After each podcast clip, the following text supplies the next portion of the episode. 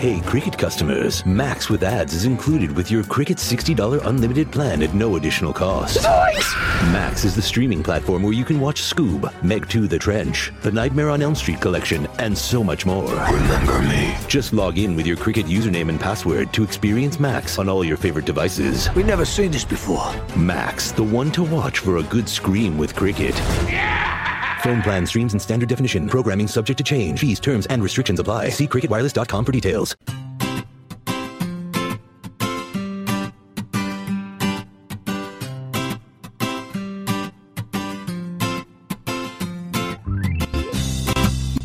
Bienvenidos al capítulo 35 de Perspectiva, un podcast de estrategia empresarial donde analizaremos cada semana todas las decisiones y estrategias de las empresas que nos rodean.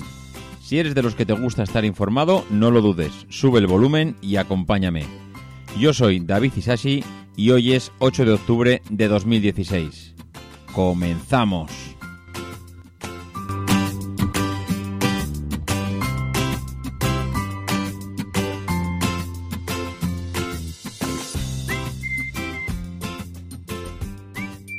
No me puedo creer que haya pasado otra semana. La verdad es que cuando termino de, grabar un capítulo, me da la sensación de que hasta el siguiente tengo muchísimo tiempo y en cambio pasan los días que vuelan, pero que vuelan, ¿eh?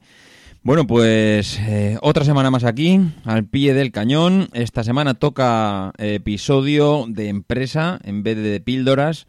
Y, y bueno, pues ya veis por el título del episodio que hoy, bueno, el título del episodio, de hecho, le he estado a punto de, de llamarle Nutella, porque son de estas empresas que se conoce más al producto que a la empresa, pero al final me he arrepentido, me he arrepentido porque, porque aparte de Nutella, que es, un, digamos, casi el producto estrella y que, bueno, igual no es tan estrella, igual es más vendido, eh, yo creo que también es conocido por otros productos y se conoce también la empresa. Así que al final le dedicaremos un capítulo a Ferrero, una, una empresa que, que, es una multinacional en el mundo del chocolate y una referencia en este sector. Pero, como siempre, antes de meternos en esa harina, mm, comentaremos alguna noticia que hemos tenido esta semana referente a, tecnologías y, y, cosas que no son tan tecnológicas y que habréis podido escuchar. Y bueno, pues le daremos unas, unas vueltillas a ver qué os parece. Pues vamos allá.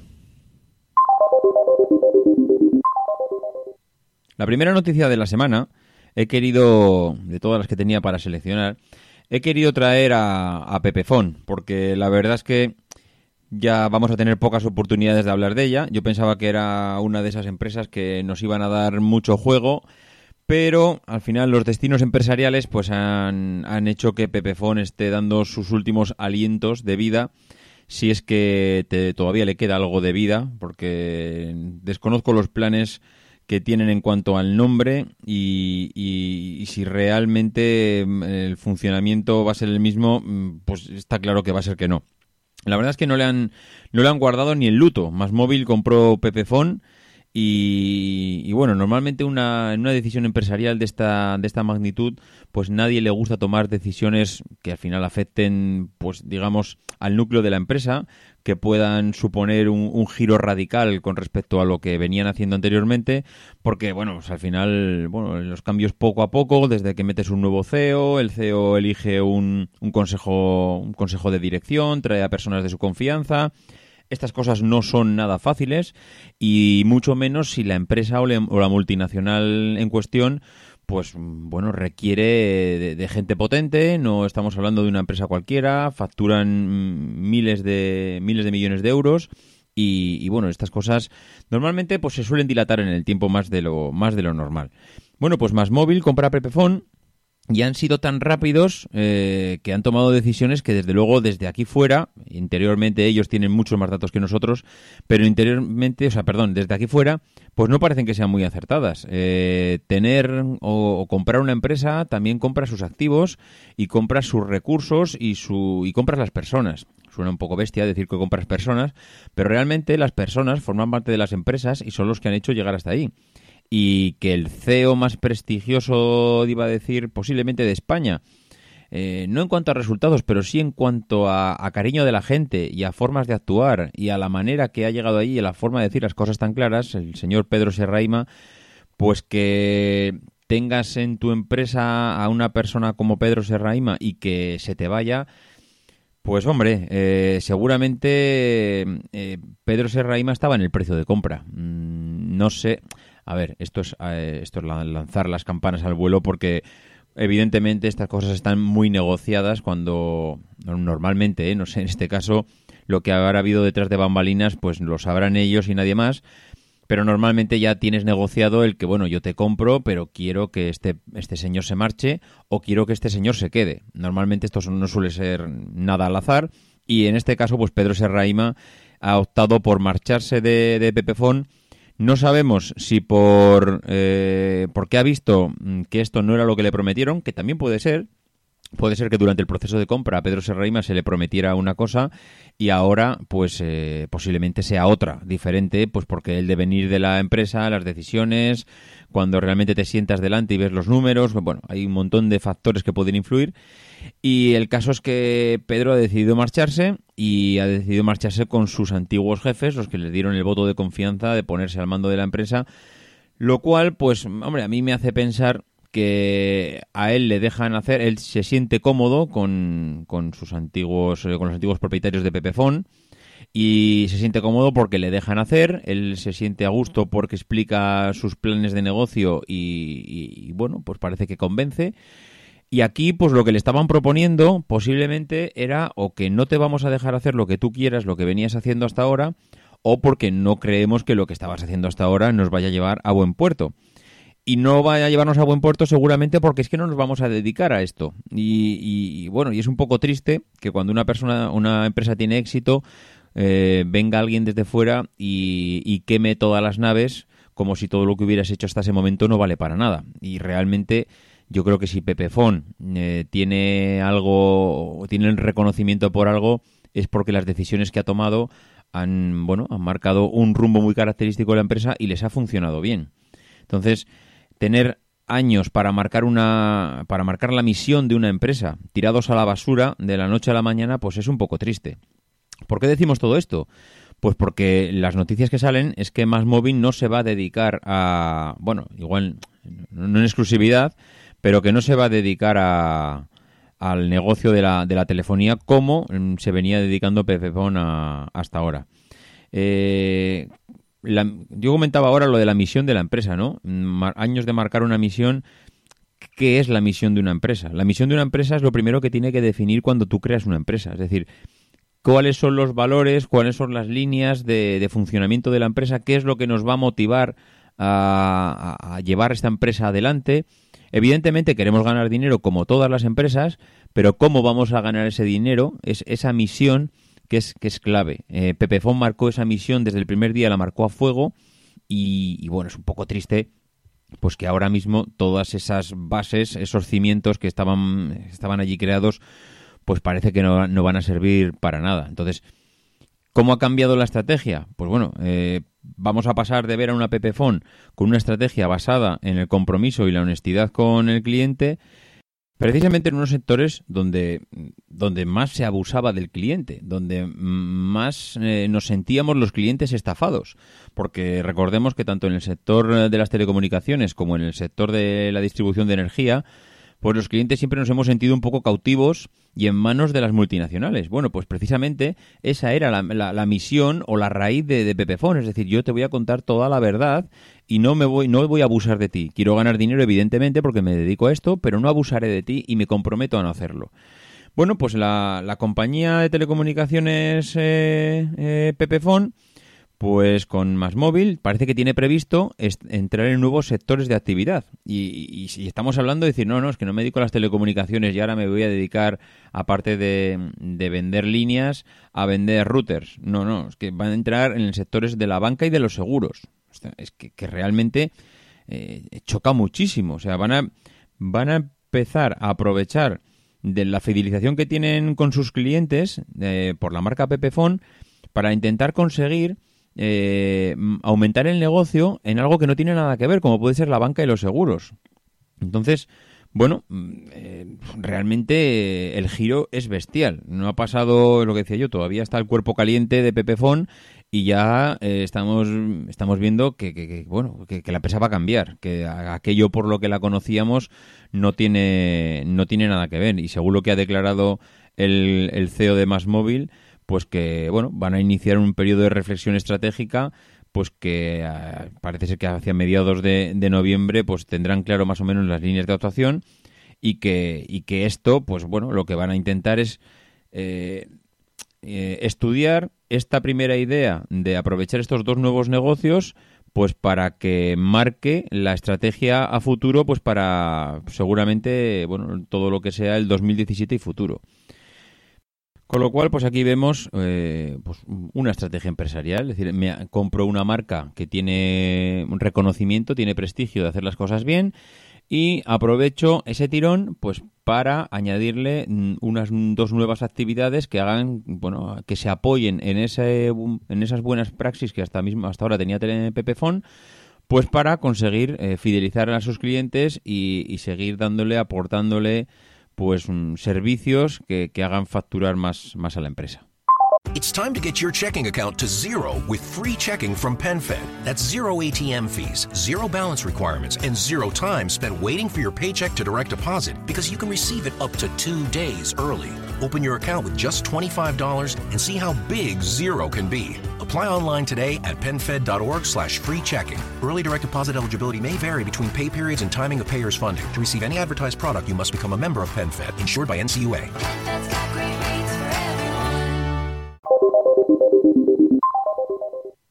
La segunda noticia de la semana viene pues de la, de, de la mano de Apple, ¿no? Yo quería comentar un poco cuál ha sido la estrategia de lanzamiento, porque estábamos, bueno, estamos viendo durante estos últimos días que ha sido un lanzamiento de, del teléfono del iPhone 7, pues más, multitudinario que en otras ocasiones.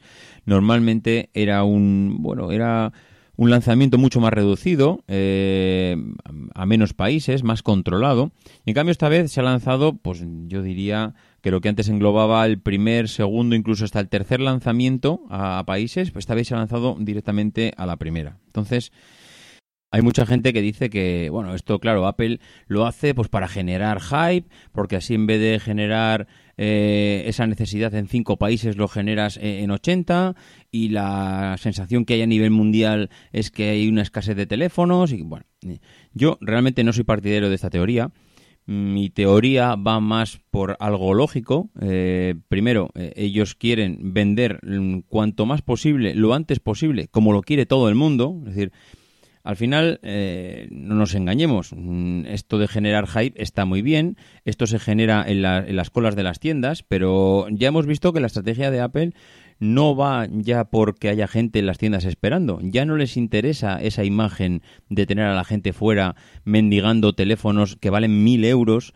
porque posiblemente igual hasta la imagen no es la más adecuada y no, y, eh, no aporta ese, esa imagen top de, de, calidad de empresa el tener a la gente durmiendo en sacos de dormir en la calle, aunque a mucha gente nos pueda gustar verlo y como entretenimiento y como aficionados a la marca, hasta en cierto modo vivirlo en algún momento pueda ser interesante.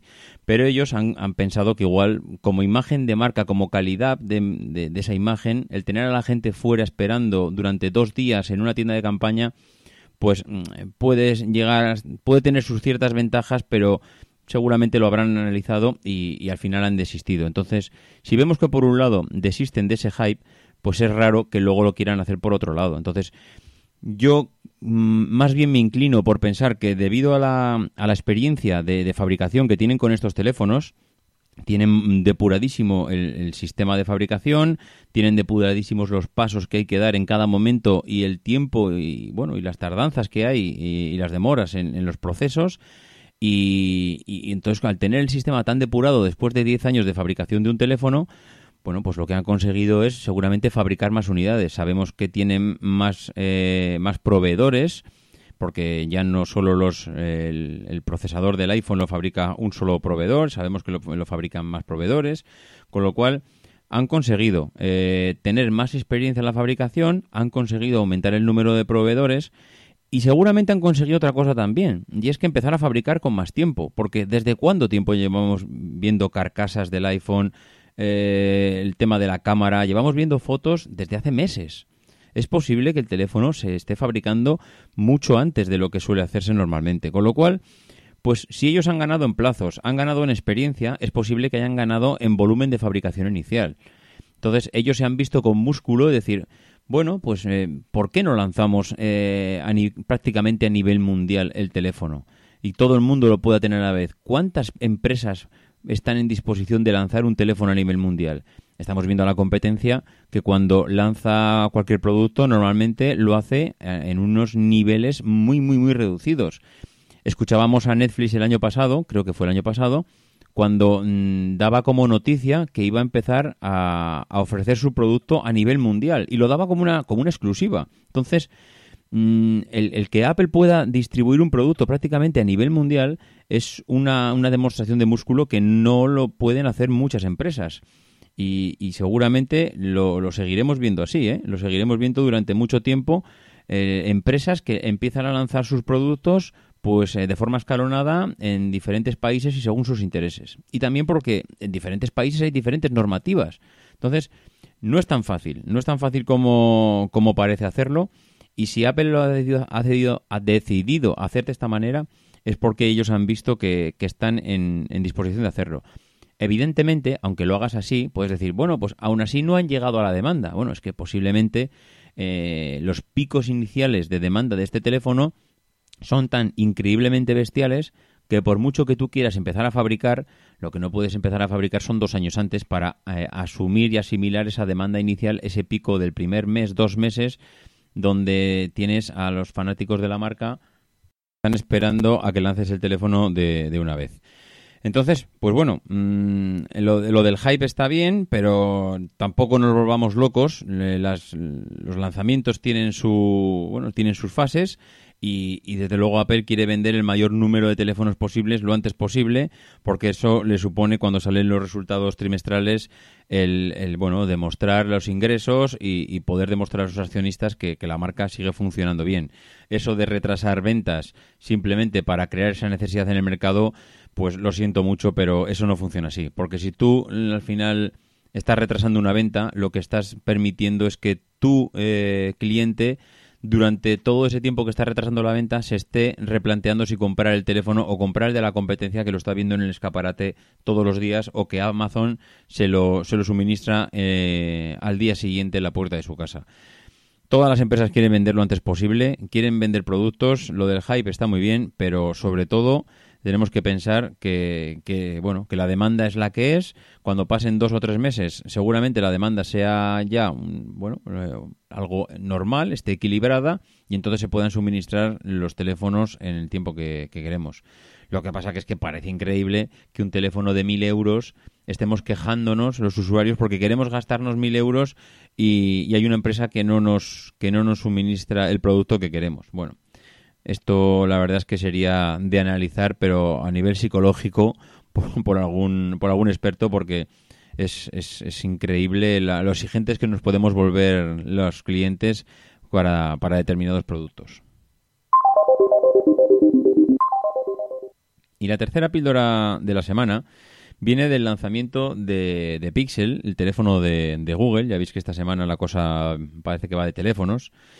Y, bueno, habéis podido ver diferentes artículos a lo largo de toda la semana en el que decía que bueno que Pixel estaba muy bien, pero que realmente no llegaba a las expectativas y a las especificaciones de teléfonos de esa gama de precios, que había nacido ya directamente muerto, que es un teléfono que no tenía futuro, que dónde vas Google con un teléfono así que no le hace sombra ni en potencia, ni en características, ni en prestaciones, ni en nada al resto, que no ofrece nada nuevo. Bueno, las quejas han sido varias y yo me pregunto mm, si realmente, eh, bueno, porque claro, después de ver todas estas quejas, lo primero que podemos pensar es, estos de Google, la verdad es que estos son cuatro amigos que están allí reunidos y no, no leen ni los blogs. Nosotros que estamos en nuestra casa leyendo los blogs sabemos más que ellos y estos van y nos sacan un teléfono al mercado que, está fuera de todo, no sé, de, toda,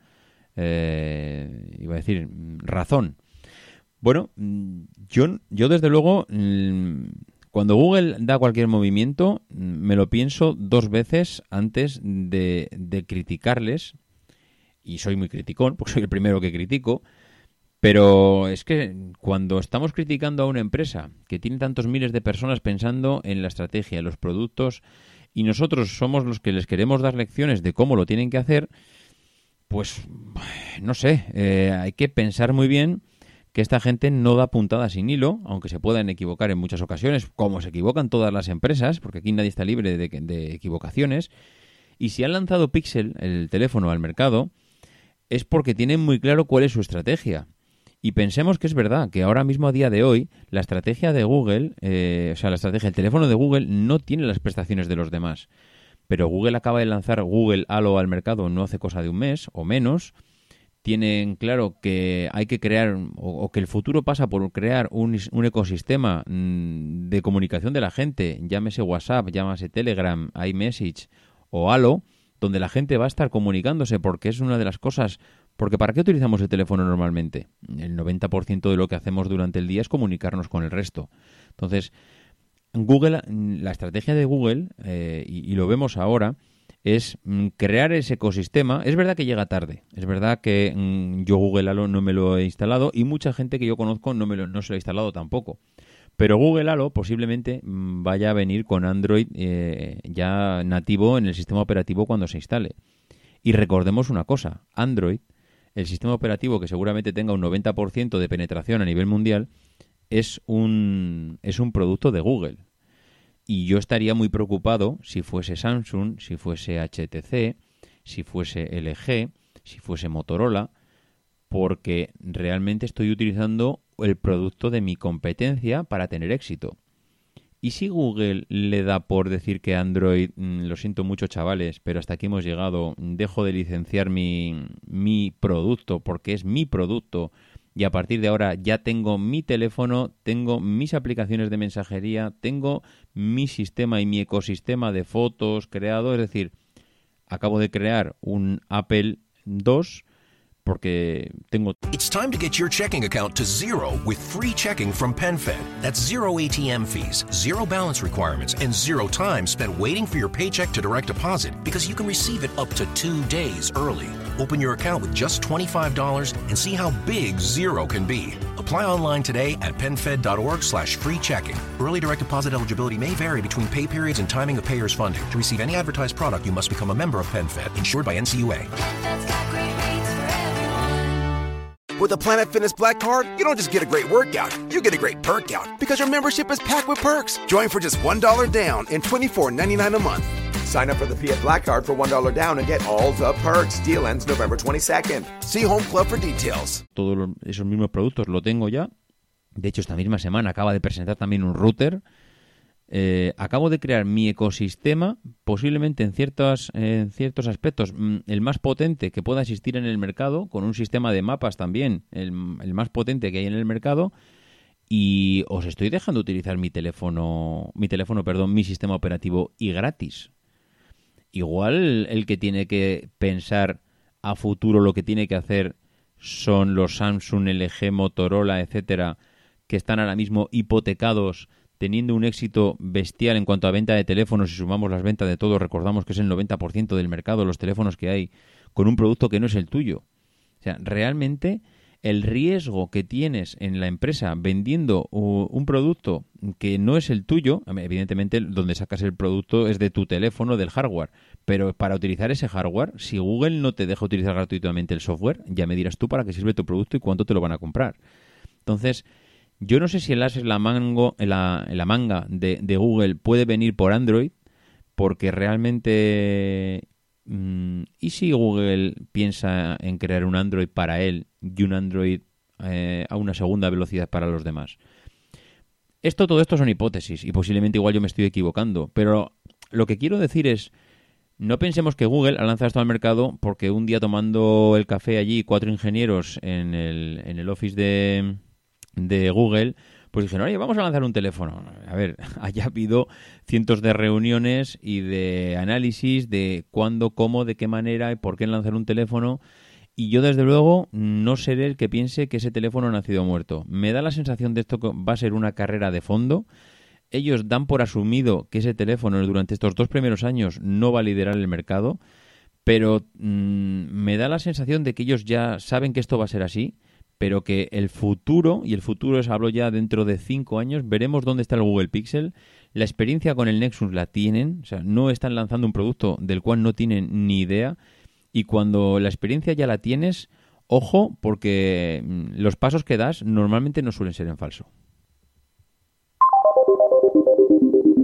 Y nos metemos ya de lleno en la, en la empresa de, de esta semana. Y como os decía en un principio, pues esta semana nos meteremos con Ferrero, una de estas empresas que, pasan desapercibidas en nuestro día a día, que consumimos sus productos y no sabemos que son suyos, que muchas veces pensamos que la Nutella es Nutella y el fabricante es Nutella, y, y en cambio, pues no, no es así y muchas veces que pensamos que los Ferrero Rocher son unos bombones buenísimos, pero que los fabrica, que no sabemos que precisamente adquieren el nombre del fabricante. Y, realmente Ferrero es una multinacional que sí que nos tendríamos que remontar a los años 40, concretamente a 1946, donde los laboratorios Via Ratazzi ahí pues aparece el primer producto Ferrero, la pasta Yanduya, o bueno, esto, bueno, habría que saber exactamente la pronunciación, eh, a base es una pasta a base de avellanas que está envuelta en un papel de aluminio. Esto ya empieza a recordaros a los Ferrero Rosé. Pues que se corta además en lonchas y se unta en el pan. Un producto mm, que es, mm, tiene mucho éxito, un producto bueno, asequible económicamente y que, pues sorprendentemente para ellos, como suele pasar en tantas ocasiones en estos casos, pues empieza a tener éxito. Entonces, el laboratorio de Villa Ratazzi se queda pequeño, la producción se traslada entonces a la sede, pues una sede mayor que había en Vía eh, Vívaro, y en el 46 pues ya constituyen lo que oficialmente van a la Cámara de Comercio y dicen, venga, queremos construir eh, Ferrero y vamos a registrar Ferrero como empresa. Vale, pues durante los años 50 el Ferrero pues empieza a llegar a todas las regiones italianas, y, empieza a tener una flota de furgonetas que supera las 200, que posiblemente, eh, o sea, que posiblemente, que, eh, bueno, que fueron creciendo hasta el millar durante los siguientes años y empieza también a crecer en empleados, evidentemente, y su producción de chocolate pues se empieza a disparar a las 380 toneladas anuales. Entonces, bueno, eh, empiezan a apuntar a distintos países de Europa, empiezan a, pensar que bueno que el éxito tienen que seguir expandiéndolo y empiezan a llegar pues a, países como, como Alemania donde nace Ferrero GmbH que es un establecimiento bueno que permanecerá muchos años como bueno como referente en el sector de la confitería. Tiene allí mismo también pues eh, cinco empleados alcanza también 60 empleados a los seis meses después. Entonces, bueno, entre los italianos y los alemanes, digamos que van haciendo crecer la empresa, pues eh, hasta hacerla convertir en una multinacional, ¿no? Eh, en, el en el año 57 la gestión de Ferrero pues ya se queda directamente en manos de, de Michel Ferrero, que es bueno, ha sido yo creo que el CEO durante todos estos años y él tiene claro que hay que seguir creciendo. O sea, lo que no crece decrece y él dice que el éxito que tienen hasta ahora, que lo tienen que mantener y lo tienen que seguir potenciando. ¿Qué hace Ferrero? Bueno, pues llega la década de los 60 y empieza, pues, o continúa la expansión pues, por todo el viejo continente. Eh, Francia, a Francia llega Ferrero, mm, luego después a Bélgica, Holanda, Luxemburgo, Dinamarca, Suecia, bla, bla, bla, bla, bla, bla. Y en los años 60, pues nace uno de los productos más famosos de Ferrero, que es la Nutella esta crema untable que conocemos todo el mundo, que utilizamos para las meriendas de los críos, para los almuerzos, que hablamos de los críos, pero que más de uno de nosotros le hemos echado un lance y nos hemos puesto un bocata de Nutella porque realmente es buenísimo, es ese sabor del chocolate con leche, de, eh, bueno, de almendras. Y, bueno, las madres descubren en aquella época pues que la alimentación de los, mm, de los chavales pues requería ese tipo de alimentación. ¿Por qué? Pues porque es un alimento que le encanta a los críos y además al tener tantísimo azúcar pues es un, alimento que a los críos les supone energía pues en, el día a día, ¿no? Y sobre todo pues porque a los críos les encanta. Entonces el que, el que a los críos les guste pues hace que al final sea un producto muy demandado porque son los propios chavales lo que lo, que lo van pidiendo.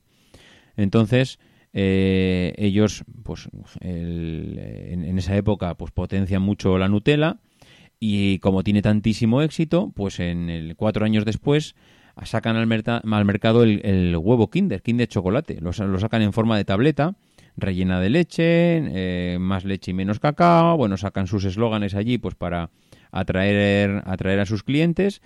Pero mm, estamos hablando que en cuatro años sacan mm, eh, dos productos que 50 años después siguen siendo referentes mundiales en, en cualquier supermercado y, y, diría que como chucherías de los niños, porque el Kinder al final no deja de ser una chuchería y la Nutella pues no es una chuchería, pero eh, eh, representa pues una referencia en el mercado en cuanto a en cuanto a ese tipo de producto. Al final lo vas buscando Nutella o vas buscando nocilla, que la nocilla bueno, los que lo saben lo saben, pero al final es una copia de Nutella. La nocilla no llegó primero, la Nutella llegó primero y aquí en España se copió con, con la nocilla. Bueno, eh, ¿qué hace Ferrero? Pues en el año 69 cruza el charco, cruza el charco, llega a Estados Unidos y abre una oficina en Nueva York. Empiezan a, crecer también allí, los mercados a nivel mundial van creciendo y en el año 74 le dan una vuelta de tuerca a su producto Kinder, que ya hemos comentado que en el 68 lo lanzan en forma de tableta, pero en el 74 lo lanzan como Kinder Sorpresa. Esto pues eh, es otro de los hitos que a nivel de empresa les marca un antes y un después, porque el Kinder Sorpresa habrá pocos productos en el mercado tan referentes y tan icónicos en la alimentación como el huevo Kinder. Entonces, esto, pues, ¿qué hace? Pues le sigue lanzando, pues, todavía más si cabe hacia, hacia la expansión mundial y aprovechan el crecimiento para seguir creciendo y seguir creciendo y conseguir llegar pues a, a, cuantos más países mejor. Abren en Puerto Rico, Ecuador, en Asia, en Japón, Australia, etcétera, etcétera, etcétera. Al final se acaban convirtiendo en lo que es. En los años 80 eh, en una multinacional pues conocida eh, allí donde vayas. Es difícil no encontrar un producto, visites el país que visites. Y, como va pasando el tiempo, pues nos metemos en los años 80 y en los años 80 pues eh, nace Ferrero Rosé, que también nuevamente es un producto que, que, vuelven a triunfar, pero, pero vamos, si con los anteriores triunfaron, con este pues tampoco es menos. Entonces, siguen creciendo, ellos siguen sacando productos, ven que va pasando el tiempo, que el producto que ellos sacan a la gente eh, les, les, está encantando y, entonces aprovechan esa, esa, sinergia que tienen pues para, para continuar creciendo y, bueno, y, basándose en estudios de mercado sacar productos que, que a la gente pues les encanta. Bueno, eh, Ferrero, Ferrero en nuestros días pues tiene una facturación de 8.400 millones de euros que, es una bestialidad, que tiene, bueno, que, está como grupo creado como Ferrero Internacional, que es una empresa matriz del grupo Ferrero, y, que, bueno, pues que tiene unos excelentísimos resultados y, que además son, son resultados que, que tienen poquísima variación, porque al final es un tipo de producto que está muy poco expuesto a, pues a, variaciones del mercado, con lo cual pues te, te da esa estabilidad pues para cuando necesitas una inversión, mm, no plantearte qué es lo que puede pasar en el mercado el día de mañana. Es decir, no hay tantas posibilidades de que mi producto pues eh, tenga problemas de, ventas y, con lo cual eso pues da mucha confianza a los inversores a la hora de a la hora bueno no, no a los inversores sino a la compañía de, de seguir invirtiendo de seguir invirtiendo año tras año y apostar por el crecimiento porque al final oye el colchón está ahí el que no tengas esos problemas pues, eh, pues bueno, al final te hace ser un poquito más valiente a la hora de invertir. ¿Qué estrategias ha, seguido la, compañía? Pues bueno, al final eh, el tema de la marca ha sido algo que Ferrero Rocher le ha dado una importancia pues, pues siempre enorme y cada línea de producto tiene una tipología diferente y cómo enfocar la marca y al final ellos pues lo que han hecho es segmentar a, sus productos eh, bueno se han segmentado a, sus iba a decir no sé los productos se han segmentado los clientes por producto. Entonces por ejemplo Kinder pues destaca porque todos los productos Kinder tienen la misma forma el mismo color de la letra. Eh, todas ellas son naranjas salvo la primera que es negra. Los bombones Ferrero, todos los bombones tienen, coinciden en tener el mismo tipo de letra, es una letra más estilizada que los productos Kinder. La letra Kinder es una letra pues más, eh, más de jugar, más de los niños, le asocian a, los productos de, los chavales y en cambio bombones es una inspira un poquito más de respeto, de seriedad, es un producto que consumen los adultos, entonces ellos han sabido identificar muy bien eh, su marca, porque la marca es la misma, pero no la, no la muestran al cliente de la misma manera. Es, es muy diferente la forma que ellos eh, se enfocan y lo han sabido saber, eh, lo han sabido hacer perfectamente bien. la existencia de estas marcas pues constituye unas ventajas para la empresa y para el consumidor, porque el consumidor sabe que es un bombón ferrero, el producto va a ser de gran calidad, si es Kinder sabe que el chocolate tiene ese sabor a las avellanas y a la leche que es tan característico y que, a tanto, y que tanto nos gusta. Entonces, al final, eh, esos pequeños toques hacen que te, te, grabes a fuego la marca. Y para la empresa también es muy bueno porque fideliza a esos clientes. Les asegura que todos los productos nuevos que saquen al mercado van a tener una buena aceptación. Y por eso precisamente a Ferrero le ha ido bien siempre que ha sacado un nuevo producto. Porque conoce el cliente al que le va... Él conoce al cliente al que va dirigido y el cliente le conoce a él. Es muy difícil que un producto de Ferrero Rosé no tenga éxito, éxito, entre sus clientes, porque ya se conocen mutuamente y saben lo que, lo que le gusta a uno y lo que le gusta a otro. Con lo cual, esa, esa ventaja y esa, ese conocimiento ya adquirido al final se utiliza pues para precisamente eh, afianzar, eh, afianzar los nuevos productos.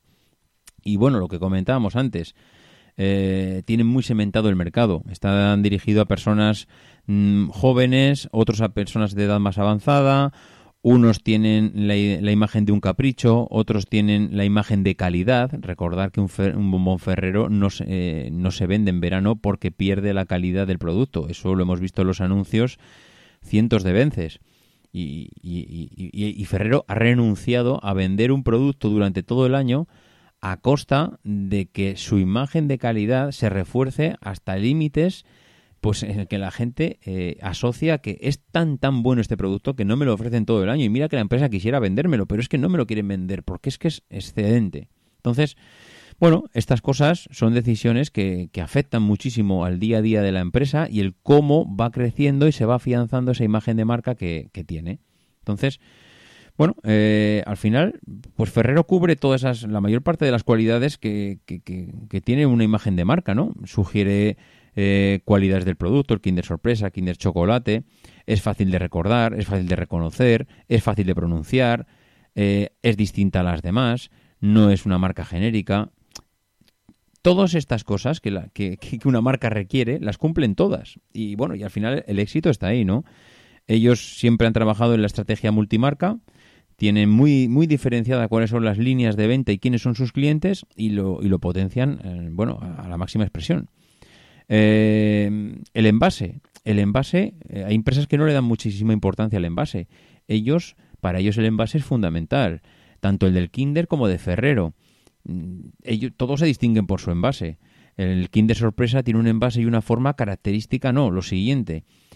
Todos los envases de Kinder son blancos y naranja, naranjas y, esto, pues, en cierto modo hay veces que cuando generas una pequeña variante del producto puede generar un problema porque es todo muy parecido, pero se ve que a ellos, lo tendrán súper analizado, no les ha generado ese problema cuando siguen eh, sacando eh, los envases, pues, o sea, sus productos, mm, sus pequeñas variantes del producto los siguen sacando al mercado y lo siguen haciendo así, con lo cual la respuesta del consumidor tiene que estar siendo buena, seguro.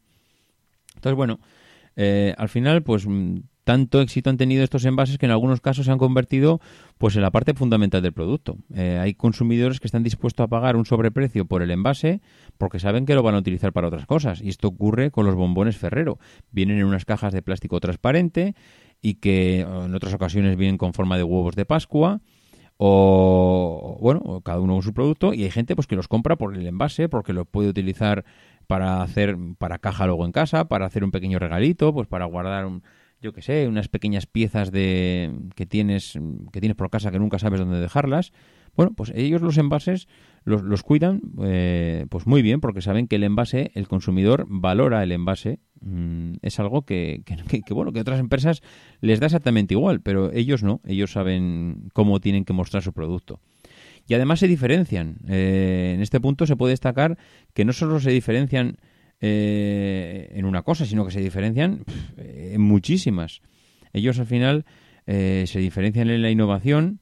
Destaca Ferrero en que, bueno, el segmento de los niños al final es un, es un sector, es un segmento que es muy tendente a las modas. Al final los críos hoy quieren una cosa, pero mañana quieren algo diferente, ellos lo saben y ellos se diferencian y por, y por eso precisamente sacan al mercado cosas que, que, van cambiando. Es decir, oye, ¿por qué no tengo ese producto eh, de hace cinco años? Porque ya no me lo ofrecen. Pues porque te lo tienen que cambiar. Ellos saben que si no te lo cambian, los chavales va a salir otra cosa nueva y van a ir a la novedad. Entonces, precisamente ellos fomentan eso porque saben que el mercado funciona así.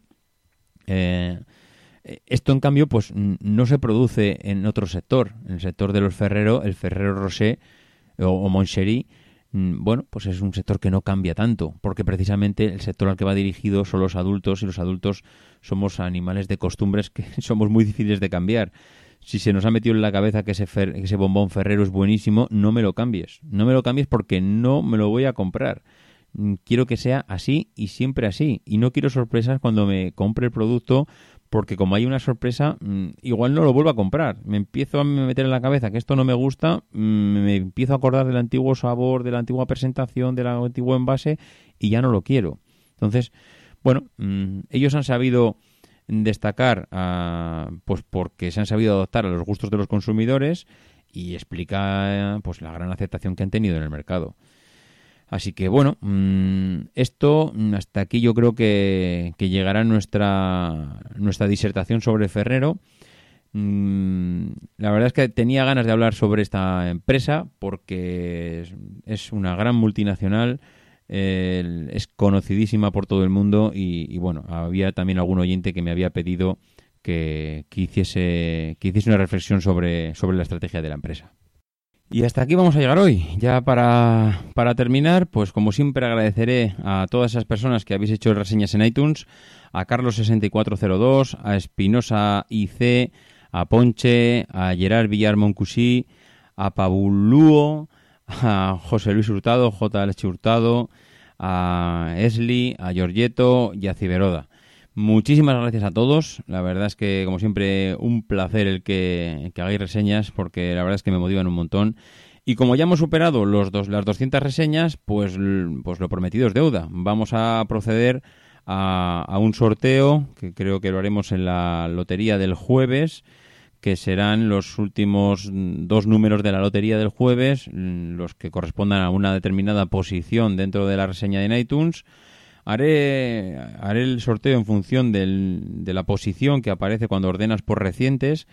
Y, bueno, pues esa, esa posición, en principio, yo creo que es la que será, el, que esté en esa posición será el ganador de un altavoz Bluetooth pequeñito de la marca Energy.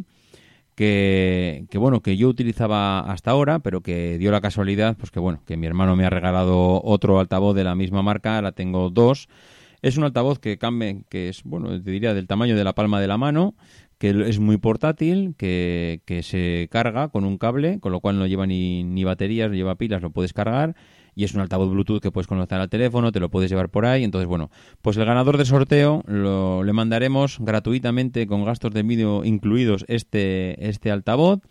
Y, bueno, esa es mi forma un poco de agradeceros el, el que hagáis estas reseñas y, que seguramente pues que para las próximas 100 pues volveremos a hacer otra otro bueno iba a decir otro sorteo sí es otro sorteo de, de alguna cosilla que tenga por aquí y que, y que os pueda de alguna manera agradeceros eh, ese, ese momentillo que le dedicáis a hacer la reseña. Y poco más, que el que quiera ponerse en contacto conmigo, pues como lo hacéis eh, muchos, ya sabéis que por Twitter en arroba maxatiné me podéis encontrar, que por correo electrónico es davidisasi.mac.com y que como digo todas las semanas, que no dejéis de ser uno de esos locos que hace lo imposible por cambiar el mundo. Because the people who are crazy enough to think they can change the world are the ones who do.